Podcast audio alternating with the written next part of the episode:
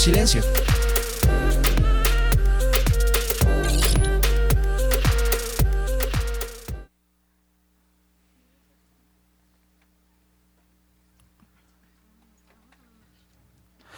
¿Qué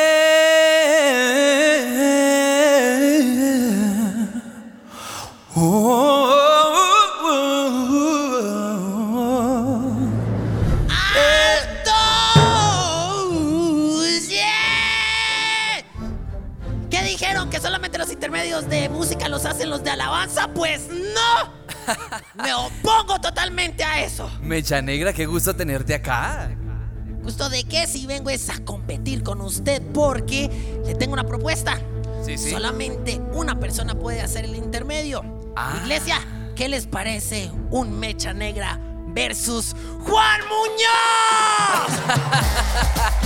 Bueno, bueno, bueno, bueno, si vamos a competir, pues compitamos. ¿Cómo- ¿De qué se trata? A ver, iniciemos con imitación, porque me dijeron que usted era súper bueno imitando, así que iniciemos con Marcos Witt. A ver. Ah, ok, ok, ok. Yo te busco. Yo te bu, te anhelo. Ayúdeme. Yo te busco. Ayuden, ya.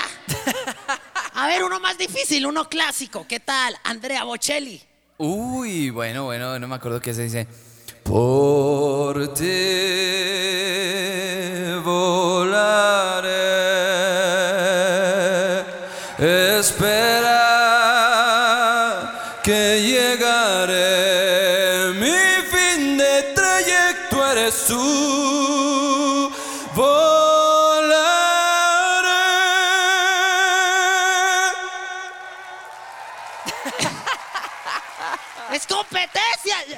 Idea es competencia, no que me humille. No, pero, pero tú también sabes imitar eh, personajes de talla mundial, personajes del otro lado del mundo, por ejemplo. A la señora Joy.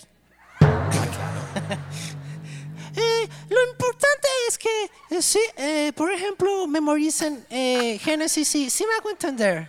Sí, señora Joy, sí le entendemos. Pero no, me voy con Paparotti.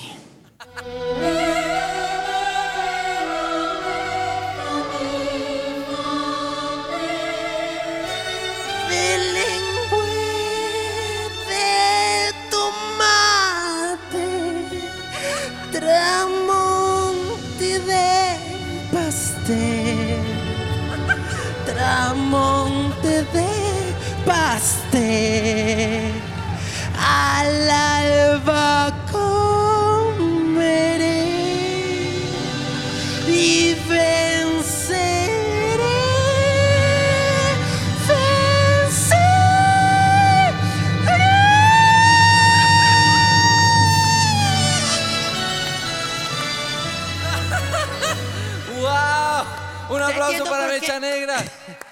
Es otro nivel. Ya entiendo por qué Pavarotti lloraba. Eso le duele a uno hasta los riñones cantar eso. Bueno, me informan por interno que ahora la competencia será de instrumentos musicales, así que. ¡Eh!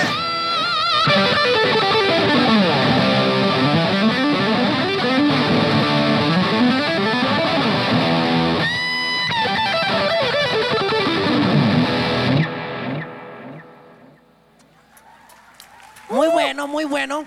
Pero yo me inventé un nuevo género musical. ¡Oh! La cococumbia. ¡Oh! Entonces, cuando yo les haga esta seña, iglesia, ustedes van a gritar cococumbia. ¿Listo? Pero cuando les haga esta seña al final. ¿Listo? Aquí voy.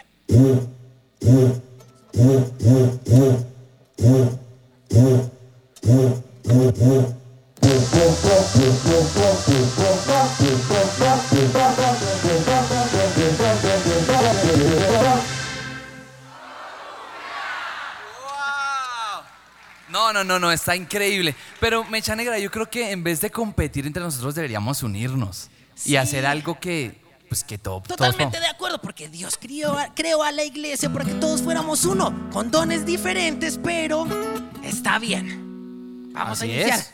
Eh, toca por do. ¿Por el acorde de do? No, por donde quiera y yo lo sigo. Ah, ok, ok, ok, ok, ok. No, de una, de una. O Pues, por re. por el acorde de re. No por la recocha que tienen aquí. Que... ok, ok, ok. Pues yo propongo esta. Hagamos un mashup los dos. Oh, vamos, mecha negra.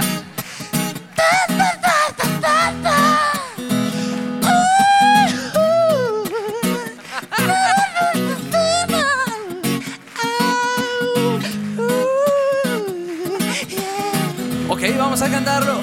¡Te anhelo! Te anhelo, ¡Te deseo! te deseo. Ven, camina junto a mí. Juanito, Tú ellos quieren puedes- ser llenos, llenos del Espíritu Santo. ¡Uh! Te diré quién yo soy. Oh, lleno de gracia, lleno de favor lleno de fuego, envuelto en su manto. Vente confianza, vente más cerca, vente buscando, vente dando gloria, alabando, hermano. Actitud con las manos arriba. Con la presión del Espíritu Santo y con la presión del tiempo. Papá, mamá, abuelitos y las mascotas. Vamos a aplaudir una vez. Vamos, una vez. Vamos, vamos, vamos. Ahora, uno más uno, dos, dos veces. Un, dos, hey. Ahora, cuatro menos uno, tres. Un, dos, tres. Y ahora, Oh. una que llevaba y siete, cuatro. Y ahora, vamos a parar de aplaudir, iglesia, hasta de la presión del Espíritu Santo.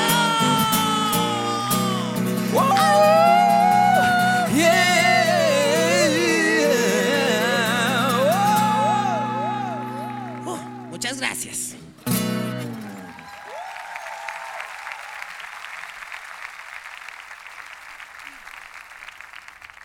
Iglesia, pongámonos de pie para seguir adorando.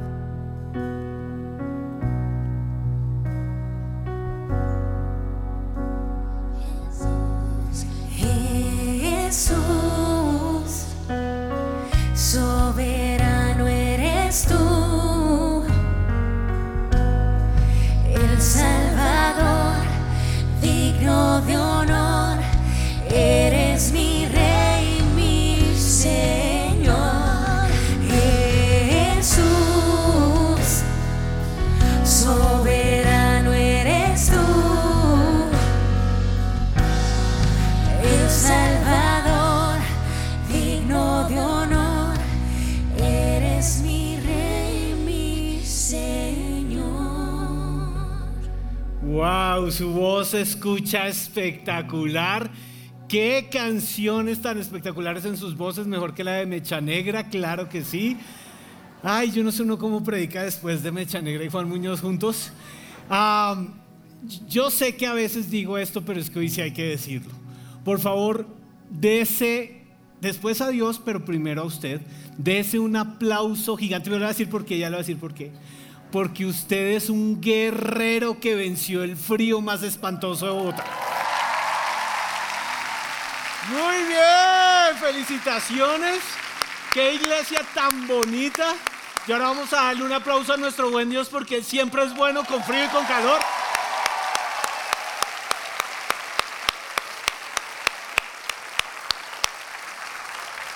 ¡Wow! ¡Qué especial! Y ustedes que están allá conectados me hacen el favor y se salen de las cobijas, porque la unción no los va a tocar en las cobijas, y se ponen ahí en sintonía con nosotros que vamos a tener un tiempo muy especial. Ya nos abrieron el camino, está tiempo de alabanza y oración fue impresionante, pero ahora llegó el momento de escuchar la palabra de Dios. Y como ve el título de la prédica, por allá está en el rincón Voluntad de Hierro. Yo sé que si usted es como yo, usted necesita que den el título para poder arrancar. Ya lo voy a explicar por qué Voluntad de Hierro, pero quiero contarle primero por, pues, qué, qué- me llevó a escribir esta prédica. Definitivamente tengo un Dios que se encarga de usar todas las situaciones por las cuales estamos atravesando para enseñarnos y poner más de Él en nosotros. De eso estoy absolutamente convencido. Pues recientemente como familia pasamos por una situación muy difícil. Un, familiar muy cercano, una persona de esas que uno ama con todo el corazón, tuvo que atravesar hace unos días, muy pocos días, por una cirugía de corazón abierto. De esas cirugías que cuando uno googlea se da cuenta por qué Dios llamó a algunos a ser médicos y a otros pues nos dijo, no, usted no se va a meter ahí. Ahora, aclaro, yo no soy del tipo de persona que le tiene miedo a la sangre ni a las inyecciones. Cuando me dicen, hay que poner el brazo, mire, pongo el brazo, pero cuando empecé a googlear que era una cirugía de corazón abierto, dije, le abren, le cogen el corazón, se lo sacan, lo ponen a un lado, limpian, después vienen y otra vez lo ponen, lo conectan y Señor Jesús, hay que tener nervios de acero para hacer eso. Entonces, atravesando por la cirugía y pues el proceso del diagnóstico de arrancar pues lo que iba a ser la cirugía y la recuperación, también tenía yo que construir esta predicación. Entonces como que estaba viviendo la cirugía, la predicación, la cirugía, la predicación. Y vino esto y es que definitivamente todos, todos atravesamos por tiempos de crisis. Y la crisis es una prueba gigante para nuestra fe. Esta crisis de la cirugía de este familiar que les estoy contando me llevó a tener que encontrar un camino de respuesta para no quedarme estancado en la crisis. Y ese es el camino de respuesta que hoy les quiero dar, porque yo creo que los hijos de Dios no estamos llamados a quedarnos estancados en medio de la crisis. Yo creo que cuando se presentan situaciones adversas en la vida, que a todos se nos presentan, Dios detrás está haciendo algo, algo más poderoso de lo que nosotros podamos soñar o imaginar. Y lo más importante es que nuestro buen Dios quiere que nosotros podamos atravesar la crisis y sacarla en victoria. Entonces hoy te quiero dar el camino de la crisis. ¿Qué pasó? Mientras estábamos viviendo esta situación de la cirugía, lo primero que me dijo Dios fue lo siguiente, toma nota, tienes que vencer los sentimientos que se van a levantar en medio de la crisis. Entonces, ¿tengo que vencer los sentimientos? Claro que sí. Porque en medio de toda situación difícil van a aparecer sentimientos de miedo, de impotencia, de temor, que van a venir a tu corazón y van a ser el peor consejero y van a ser el peor ingrediente del infierno en contra tuya para que puedas ver la victoria que yo estoy armando. Así que lo primero que tienes que hacer es vencer los sentimientos. Ok, Dios, voy a vencer esos sentimientos. No voy a dejar que los sentimientos me controlen. Segundo, para vencer esos sentimientos vas a tener que usar algo muy poderoso que yo coloqué dentro de ti, que se llama tu voluntad. Entonces, primer paso, venzo los sentimientos. Segundo paso, tengo que usar mi voluntad. ¿Mi voluntad para qué? Y ahí arranca el tercer paso. El tercer paso es fundamental porque el tercer paso dice que la voluntad solamente se activa a través de la fe. La fe es el ingrediente poderoso que Dios colocó en todos nosotros para hacer que los sentimientos no nos controlen, sino que podamos encontrar dirección perfecta y decidir con nuestra voluntad vencer la crisis. ¿Estás conmigo? Entonces, primer paso, vencer los sentimientos. Segundo paso, usar la voluntad. De allí el título de esta prédica, voluntad de hierro. ¿Por qué? Porque la voluntad te va a poner en contacto directo con el cielo. ¿Cómo? A través de la fe. Entonces cuando yo activo mi fe, mi voluntad se despierta para que la crisis no me siga zarandeando y yo pueda vencer en medio de esa crisis. Y viene el cuarto, ¿cómo activo la fe? ¿Cómo logro que mi fe se desarrolle? Ah, muy bien. El don de fe, y ya te voy a explicar esto, más adelante te lo voy a explicar, el don de fe se activa cuando oras más y hablas menos. Oh, eso quiere decir que en medio de una crisis tengo que aprender a orar más y hablar menos. Sí, porque en medio de la crisis tú necesitas aprender a escuchar a Dios en oración. Y presta atención a esto y hablar lo que Dios está diciendo en la crisis y no lo que tus sentimientos quieren que tú digas y profetices en medio de la crisis. ¡Wow! ¿Te diste cuenta? Repaso. Y para eso, pues una crisis es igual a una tormenta. Oh. ¿Puede ser más tenebrosa?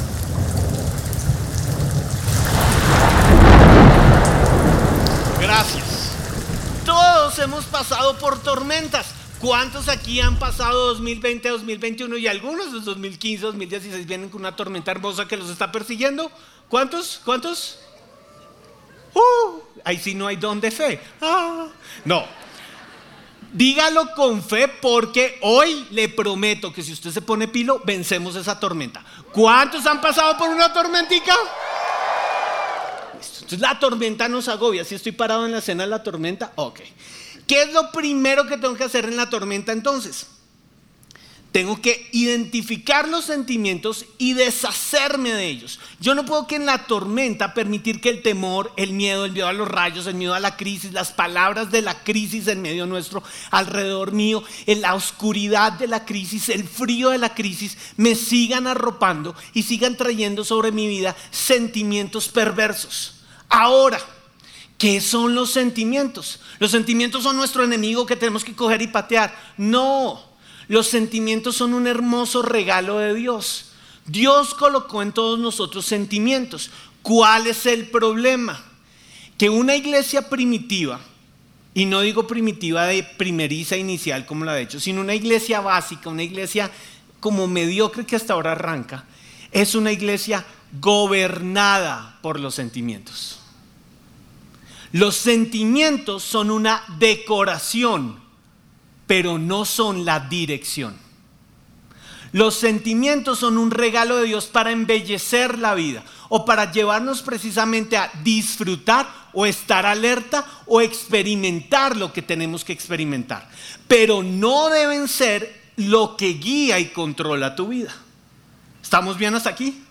No guiados por sentimientos, no controlados por sentimientos. Bien, los sentimientos se encuentran en tu alma y acá arranca mi primera imagen que quiero que grabes en tu corazón. Tu voluntad es un ancla firme que en medio de la tormenta tú lanzas. ¿Para qué? Para que los sentimientos no te empiecen a desviar en el camino, sino que tú te puedas aferrar tú puedas permanecer firme. Por eso es que una iglesia que va creciendo en madurez espiritual deja de ser una iglesia básica primitiva y empieza a ser una iglesia espiritual, es una iglesia que ya no es controlada por lo que siente y no habla lo que siente, sino que empieza a ejercer su voluntad. Y empieza a ser guiada y controlada por la voluntad.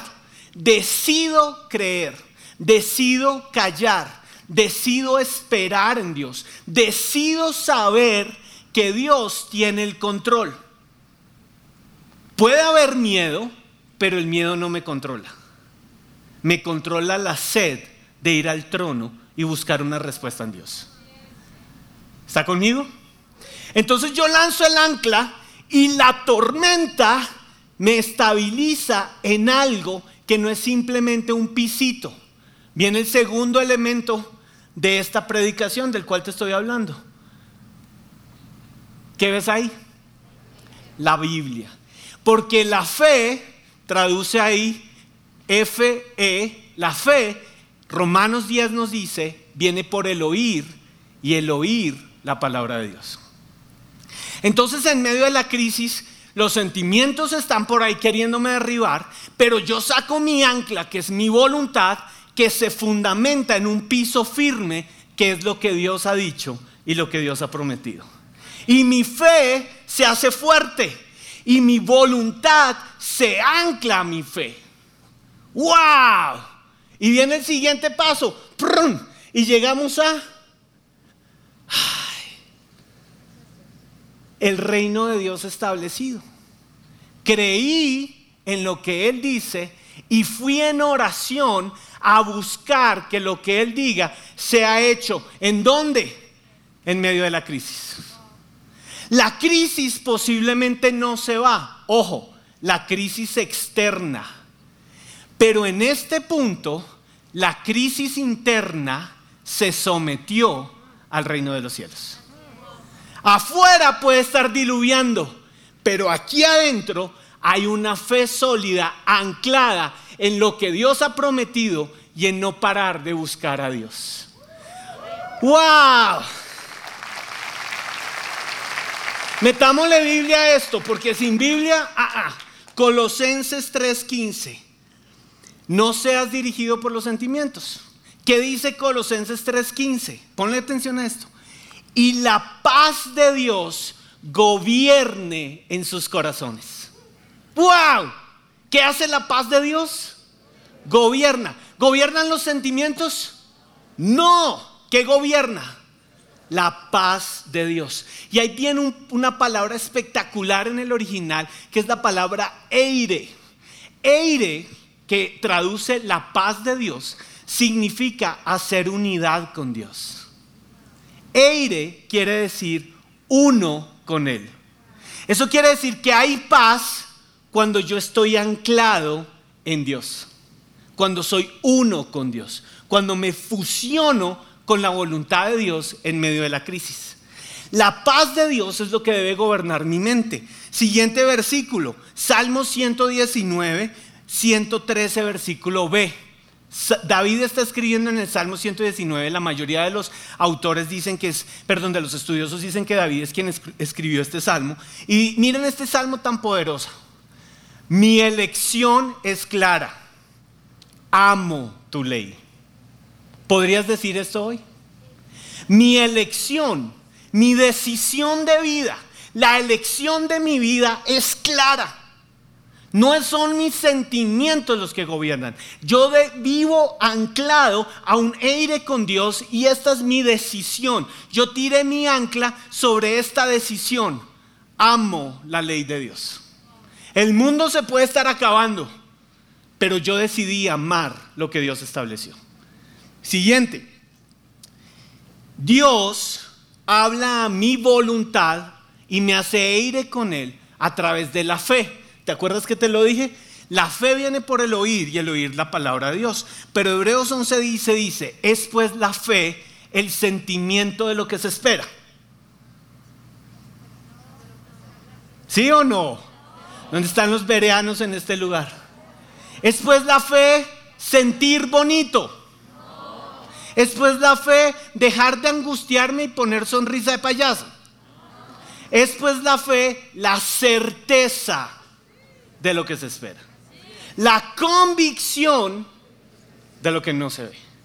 Veo crisis, pero en mi interior veo a Dios. Y es espectacular lo que está pasando en este lugar. Perdón por los que no alcanzaron a llegar y nos ven conectados, pero ¿saben qué es lo que está pasando en este lugar? Que afuera hay un frío terrible, hay rayos y tormentas, hay charcos. Pero los que estamos aquí estamos dentro de la perfecta voluntad de Dios. Es impresionante. Casa con Dios, aire con Dios. Y la fe crece por medio de la oración.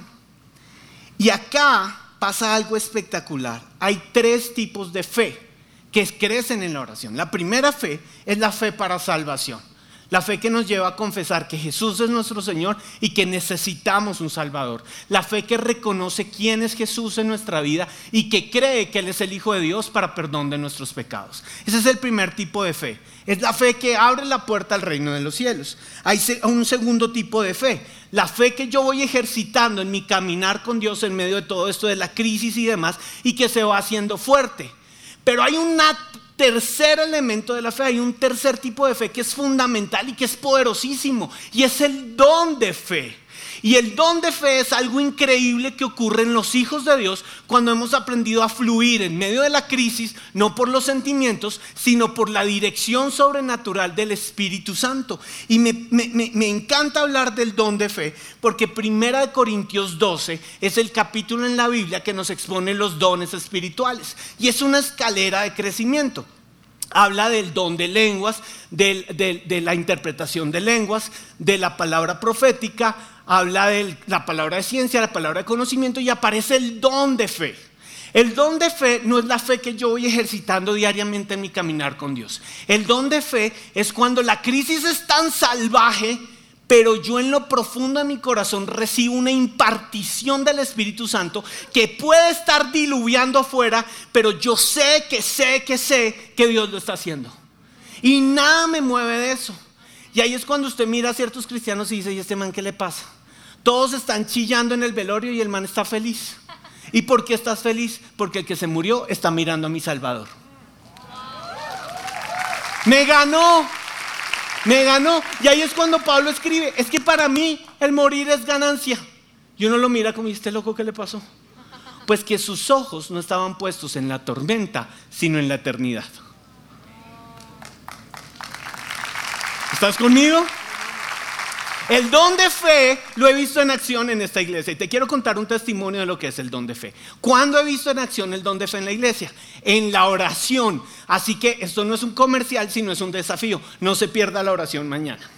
Ni el siguiente martes ni el siguiente jueves. ¿Por qué? Porque en la oración es donde Dios se mueve sobrenaturalmente con los dones espirituales de Primera de Corintios 12. Resulta que un día me pasó lo siguiente, para entender esto de los dones espirituales. Yo estaba dirigiendo la oración y de repente sentí orar en lenguas.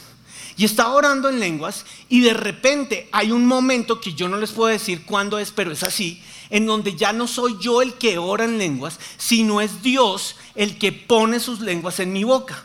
Ahí es donde empieza el don de lenguas. Yo no le puedo decir, cambié de orar en lenguas a don de lenguas. Yo no le puedo decir eso todavía. El día que se lo pueda explicar, se lo explico. Pero hoy no se lo puedo explicar. Solo le puedo explicar que uno va orando en lenguas y hay un momento en donde uno sabe que está fluyendo en lenguas y le da y le da y le da y nada lo detiene. Entonces yo estaba en el don de lenguas. Y de repente en don de lenguas empiezo a tener una palabra aquí. Y la palabra, y la palabra fue se seca se seca. ¿Qué apareció ahí? La interpretación de las lenguas que estaba orando. Se seca, se seca. Y entonces se activó la profecía. ¿Por qué se activó la profecía? Porque yo pasé de el don de lenguas a decirle a la iglesia y se seca. En el nombre de Jesús se seca. Entonces apareció la profecía.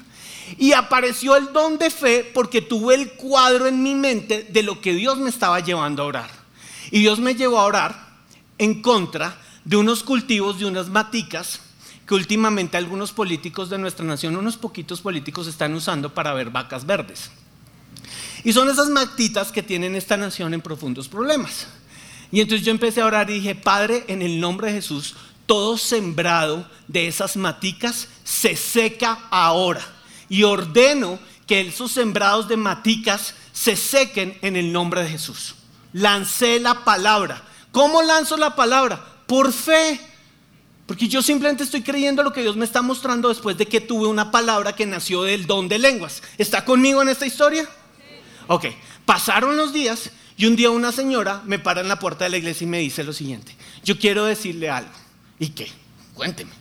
Yo estuve un día en que usted oró y dijo que se secaba toda plantación de marihuana y de cocaína.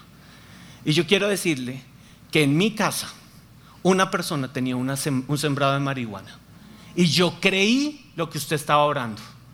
Y en el nombre de Jesús extendí las manos sobre eso y esa mata se secó. Se seca. Cuando esta señora me dijo eso, yo dije, ay, no, es, no es soy yo. Escucha iglesia, no es un pastor aquí. Es un espíritu de Dios todopoderoso que toma a su iglesia y en medio de las crisis la lleva a ejercer el poder espiritual que nos ha sido entregado, que es sobrenatural a nosotros, porque se trata de sus sueños, no de nuestras crisis. ¿Estás conmigo? Bien. En estos nueve minutos que me quedan, quiero llevarte a la Biblia. Y quiero hablarte acerca de un hombre experto en crisis. Y te voy a mostrar tres momentos en la vida de este hombre en los cuales él tuvo que no ser controlado por una crisis, sino que inmediatamente se desató en él un don de fe tan impresionante que lo que se tenía que secar se secaba y lo que tenía que reverdecer, Dios lo hacía reverdecer. Te voy a hablar de uno de los héroes favoritos con los cuales a mí más me gusta leer en la Biblia y es el, es el profeta Daniel. Y te quiero hablar de Daniel. Yo en mi prédica pasada de fin de semana, comercial, no me estoy haciendo propaganda, pero hace unos fines de semana prediqué de Daniel y prediqué con Germán Mariño haciendo unos muñequitos acá, ¿se acuerdan? Pero como siempre me pasa, no pude desarrollar bien el concepto de Daniel. Entonces dije, llegó el momento de hablar de Daniel. Daniel, primer capítulo, capítulo 1, la llegada a Babilonia. ¿Qué está pasando con Daniel? Daniel es un muchacho de 15 años. Los babilonios toman control de Jerusalén. Y Daniel es uno de los hombres que es llevado en deportación a Babilonia para ser puesto directamente en el palacio del rey Nabucodonosor. Yo sé que esto le va a tomar tiempo para escribir en sus apuntes, pero hágale con paciencia. Nabucodonosor, rey de Babilonia. Está en la historia. ¿Qué pasa? Daniel 1 nos cuenta que este muchacho de 15 años, más sus amigos, se tienen que enfrentar a un reino totalmente opuesto a Dios, una crisis, deportado, una crisis, lejos de su familia, una crisis, lejos de sus costumbres, una crisis, pero Daniel no era un hombre guiado por sentimientos, era un hombre guiado por una voluntad de hierro. A los 15 años de edad, lo cual a mí me muestra que no hay época para tener carácter. ¿Qué hace este hombre a los 15 años de edad en Babilonia, rodeado de un monstruo de ciudad, rodeado de una crisis salvaje? Ojo, él entiende que la crisis no es su destino. Él entiende que la crisis es un peaje en el cual él tiene que caminar, pero que su destino es la voluntad de Dios. ¿Listo? ¿Y cómo lo entiende?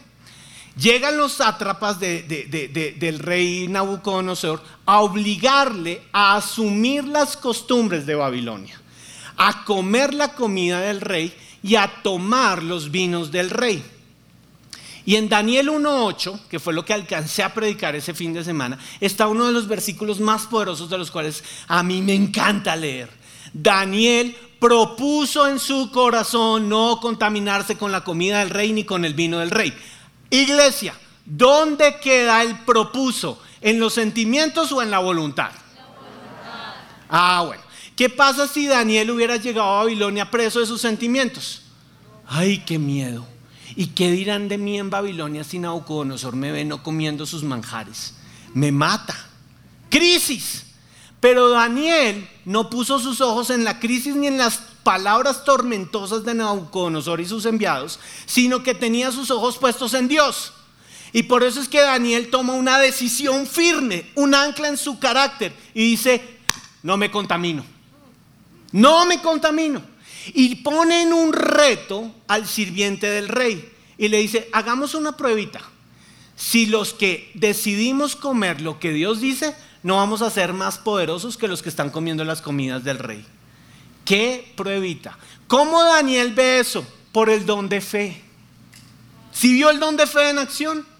Daniel sabía que sabía que honrar a Dios es más poderoso que honrar a un rey. Y no iba a vencerse, iba a mantenerse. Así que el, el eunuco este le hace caso a Daniel y miren lo que pasa. Daniel versículo 17. Daniel, a los cuatro jóvenes, Daniel y sus tres amigos, Dios, el Dios de Israel, los dotó de sabiduría e inteligencia para entender toda clase de literatura y ciencia. Además, Daniel, podía entender toda visión y todo sueño. El respaldo de Dios está sobre la gente con voluntad de hierro, no con sentimientos alborotados. Luego de hablar el rey con Daniel, Ananías, Misael y Azarías, sus tres amigos, no encontró a nadie que los igualara. De modo que los cuatro entraron directamente a su servicio. Voluntad de hierro te hace inigualable. ¿Estás conmigo? Eran muchachos de no más de 15 años, pero tenían una gran voluntad. ¿Por qué? Porque tenían un gran Dios. Capítulo 2. Ahora viene un segundo momento. Resulta que todo hombre de voluntad de, hierro conoce el secreto. Y el secreto de la voluntad de hierro no es otro que el que les mostré al principio de esta, de esta prédica. Comunión con Dios. Entonces todo hombre de voluntad de hierro conoce su lugar. Y tiene un lugar especial y esto lo prediqué hace un tiempo y Cristi, lo volvió a predicar. Tiene un lugar especial en donde en vez de estar mirando a Babilonia, puede mirar la ciudad de Dios, su fortaleza, lo que Dios ha prometido. Y desde su lugar, Daniel oraba de día, en la mañana, mediodía y de noche. Y desde su lugar, la Biblia nos dice que él oraba mirando hacia Jerusalén. Ahora estaba a 900 millas de distancia. Pero él recordaba el fundamento de su fe, su ancla, lo que había aprendido desde niño. Y Daniel orando tiene que enfrentar la siguiente gran prueba. Nabucodonosor tiene un sueño. Daniel capítulo 2. Y Nabucodonosor pone en prueba a sus sabios y les dice, yo no les voy a decir a ustedes lo que soñé, pero les exijo que me digan qué soñé y la interpretación de mi sueño. Entonces los brujos, hechiceros, sátrapas y los sapos de la tierra se llenaron de miedo, sentimientos, y dijeron, pero el rey, ¿qué le pasó? Además que el rey lo sentenció. Si ustedes no me dicen lo que yo soñé y qué significa lo que soñé, los voy a cortar en cubitos. El rey era un poquito iracundo, controlado por sentimientos. Entonces los sátrapas dicen, esto es imposible, y el rey, ¡pum!, los manda a matar a todos, y le llega a Daniel la sentencia del rey, porque ¿quién era Daniel? Uno de los que vivía como sabios ahora en el palacio. Entonces Daniel va a decir, valiente decisión, de harto me sirvió no contaminarme con la comida del rey y ser fiel a mi Dios para que ahora me amenacen de estar cortado en cuadritos. ¿Se da cuenta? ¿Para que uno va a esa iglesia? ¿Para que uno le hace caso a Dios y todo va a salir mal? No. Daniel no se daba el lujo de pensar así porque así piensan los básicos que solamente se mueven por sentimientos. Daniel veía todas las mañanas a mediodía y de noche la fortaleza de su vida en oración. Y Daniel, desde la fortaleza de su vida, clamaba al Dios del cielo. Entonces, cuando le llega la denuncia del rey, ¿qué hace Daniel? No sale corriendo a refugiarse en sus sentimientos, sino que hace que su voluntad se obligue a buscar a Dios. Pero él no va solo. Él llama, la Biblia nos dice que él toma a sus tres amigos y les dice a sus tres amigos, creo que tenemos problemas amigos, es tiempo de orar. Y esa noche los cuatro están en el cuartel general mirando su fortaleza, no mirando la sentencia del rey y siendo controlados por el terror, sino siendo dirigidos por la presencia de Dios. Y allí la Biblia nos muestra que Dios le revela a Daniel el contenido del sueño y la interpretación del sueño. ¿Sabes qué es lo más impresionante del sueño de Nabucodonosor y de la revelación que Daniel tuvo? Que el sueño de Nabucodonosor tiene diferentes etapas. Es un sueño histórico y es un sueño que nos habla del fin de los tiempos. Y Daniel tuvo la revelación para Nabucodonosor. Y si tú analizas y estudias Daniel 2 y estudias la Biblia, te darías cuenta que históricamente todas las etapas del sueño que tuvo Nabucodonosor ya se cumplieron, menos una. Hay una que todavía no se ha cumplido y es la época en que tú y yo estamos viviendo. Así que a un hombre de voluntad de hierro, Dios le reveló toda la historia de la humanidad. Y quiero decirte esto, Daniel vio lo que tú y yo vamos a vivir dentro de poco. La segunda venida de nuestro Señor.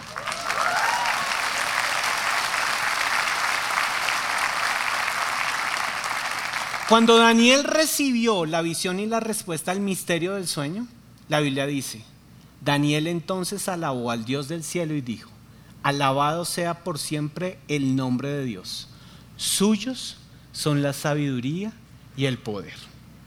Un muchacho en tierra extraña, perseguido, amenazado, desterrado, con sentencia de muerte en sus hombros, decide adorar. ¿Qué vas a hacer tú cuando vengan a amenazarte? ¿Qué vas a hacer tú cuando la crisis te golpee? ¿Qué voy a hacer yo? Ay, el don de fe lo llevó a adorar. Y en este último minuto que me queda, te voy a contar Daniel capítulo 3, porque es impresionante lo que pasa acá. Daniel capítulo 3 nos muestra otra vez ya uno, no unos muchachos de 15 años. Más o menos vamos a, la historia pasa y ellos ya tienen alrededor de unos 30, 35 años de edad. Siguen los cuatro juntos. Y adivina los cuatro juntos en dónde operan. En el cuartel general. Y los cuatro juntos, adivina que siguen mirando Porque un hombre de convicciones las mantiene durante toda su vida. ¿Y qué pasa en Daniel 3? Que Nabucodonosor vuelve a tener una genial idiota. Y ahora se le ocurre construir una gran, gran, gran, gran imagen a un dios falso. O no se sabe bien, algunos estudiosos dicen que era una imagen de él, otros dicen que era la imagen del dios Marduk, que era el dios de los babilonios de la época. Y era una imagen altísima y da la orden de que toda persona en el reino tiene que postrarse y adorar a esa imagen que él había construido al son de la música. Y si no, el rey temperamental gobernado por sus sentimientos, ¿qué iba a hacer con el que no adorara? Mil puntos para el que me diga. Volverlo sancocho en pedacitos chiquitos. Esa le encantaba al man esto. Eso es lo que le encanta a los temperamentales sentimentaloicos que nos rodean a veces. Córtenlos en pedacitos. ¿Qué hacen estos hombres? La sentencia es clara, los vamos a matar si ustedes no se postan y adoran a un Dios falso. Acá viene el don de fe en acción. Versículo 15 del Daniel capítulo 3. En cuanto escuchen la música de los instrumentos musicales, más les vale que se inclinen ante la estatua que he mandado a hacer y que la adoren. De lo contrario, serán lanzados de inmediato a un horno de llamas y no habrá Dios capaz de librarnos de mis manos.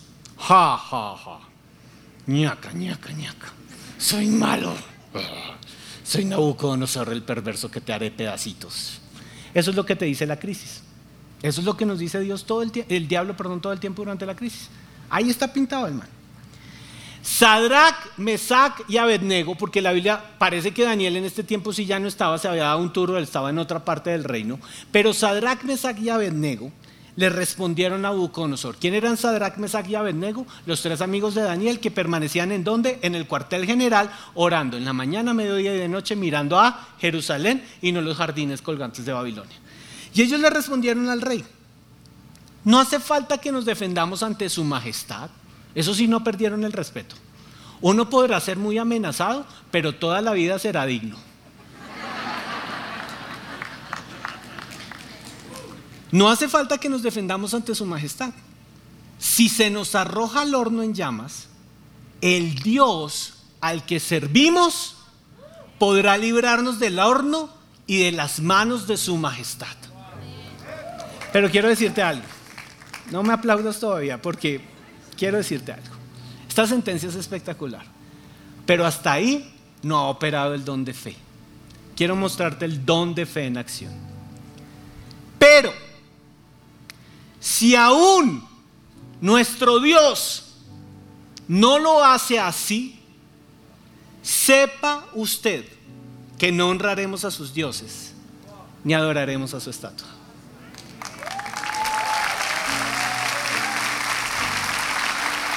¿Por qué aquí sí está el don de fe? Porque estoy en la crisis. Estoy amenazado, perseguido, me puede faltar todo. Pero nunca dejaré de creer, no en las respuestas de Dios, sino en el Dios Todopoderoso, que puede ser que no me responda como yo estoy esperando, pero sigue siendo mi Dios.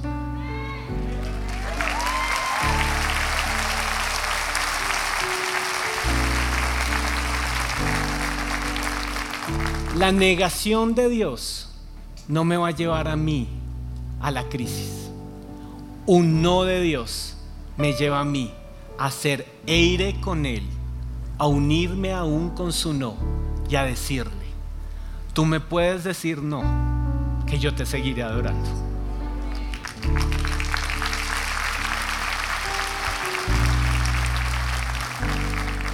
Algunos se preguntaría, ¿de qué me sirve entonces tanta resolución, tanta firmeza y tanta voluntad si todo va a terminar en cenizas?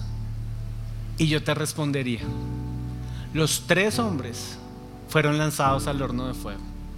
Adivinen qué hizo Nabucodonosor cuando escuchó estas palabras. Se enfureció. Se enfureció. Dijo, me los mandan ya al horno. Y la Biblia dice que hizo calentar el horno siete veces más de lo que siempre estaba caliente. Y ustedes saben lo que ocurrió. Que hay un Dios en el cielo que cuando ve a sus hijos con voluntad de hierro, camina con ellos entre las llamas.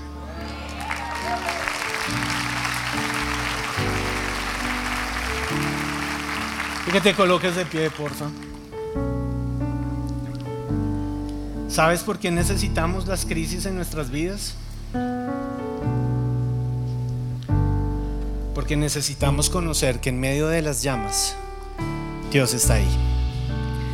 Alabado sea el Dios de estos jóvenes que envió a su ángel y los salvó, dijo Nabucodonosor.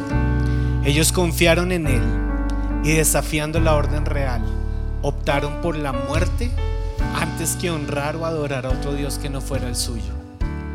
No hay otro Dios que pueda salvar de esta manera. Quiero que cierres tus ojos ahí y pongas tus ojos en el Dios que camina en medio de llamas de fuego a tu lado.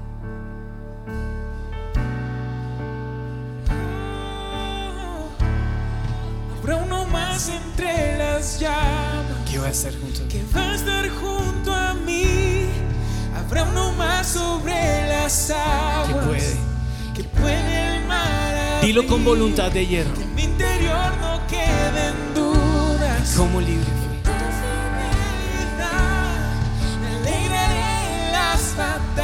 Porque conmigo. que conmigo ahí estarás. Y en medio de las llamas pasa algo sobrenatural. Y es que el don de fe te lleva a adorar desde lo profundo del alma. Yo quiero que imagines en este momento la crisis en que te encuentras, como llamas de fuego alrededor. Pero ahí, en ese momento en que el horno está caliente, de repente se escucha esta canción en medio del horno. Mi alma no puede dejar de adorar. Me pierdo en tu gloria y en tu Te majestad. honra mi ser. Te honra mi ser. Digno eres tú, te adoro. Usa tu voluntad para adorar a Dios poderosamente. Mi alma no puede dejar de adorar. No hay sentencia, no hay crisis.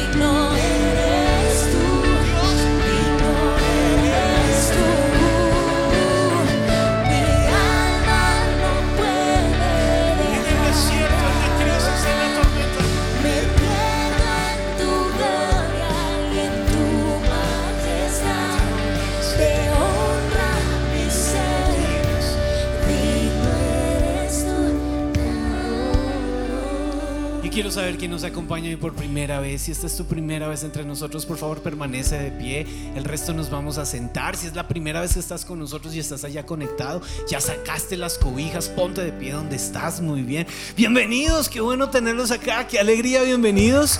Dios los bendiga. Este aplauso con todo nuestro corazón. Qué bueno verlos. Queremos orar por ustedes y después vamos a pedirles que ustedes oren con nosotros. Así que todos extendemos la mano, extendemos la mano hacia ellos. Padre Dios, gracias. Gracias porque en medio de tormentas, en medio de días oscuros, tú los traes a tu casa. Y ellos llegan, Señor, a un lugar de refugio.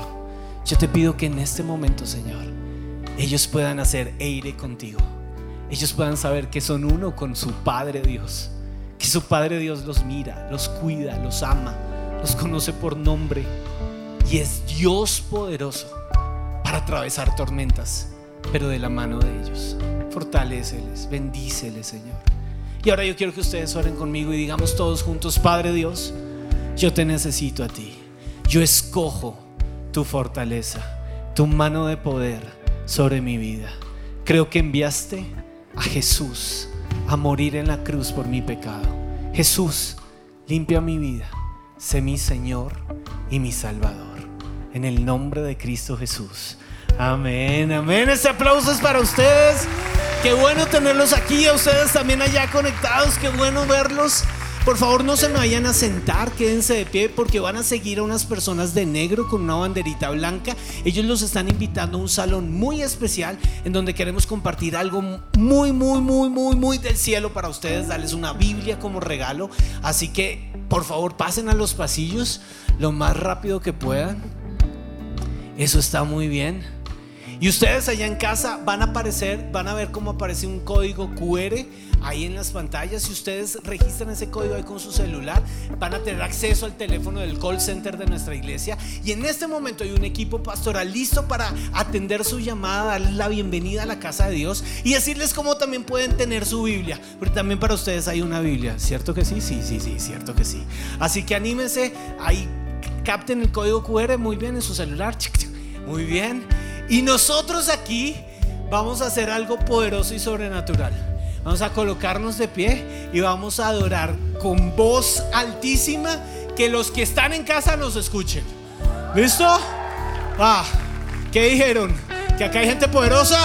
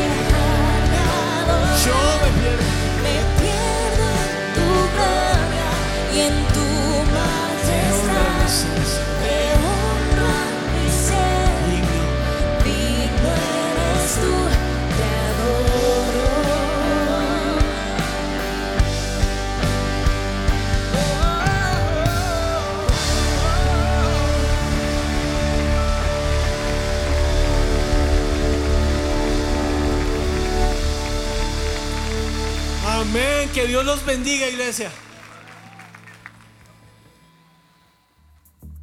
En el mes de la Biblia encuentra todo lo que necesitas para tu tiempo con Dios. Biblia tipo journaling, kit de Bible journaling, colores y mucho más. Te recomendamos nuestro autor del mes. El pastor Andrés Corson nos trae su nuevo libro La oración es la clave del éxito, en el cual aprenderás a apasionarte por la oración. Y para los niños, el libro Yo Soy encuentra 40 razones para que tus hijos confíen en Dios. Endulza tu día con nuestros snacks. Brownie con arequipe, galletas cafecitas y maní hatsu.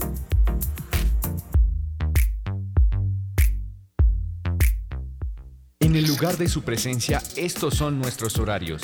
Miércoles 5 de la tarde y 7 de la noche. Sábados 3 y 5 de la tarde y 7 de la noche. Domingos 7.30, 9 y 40 y 11 y 50 de la mañana. 2 y 4 de la tarde. Oración martes y jueves 6 de la mañana. Los esperamos.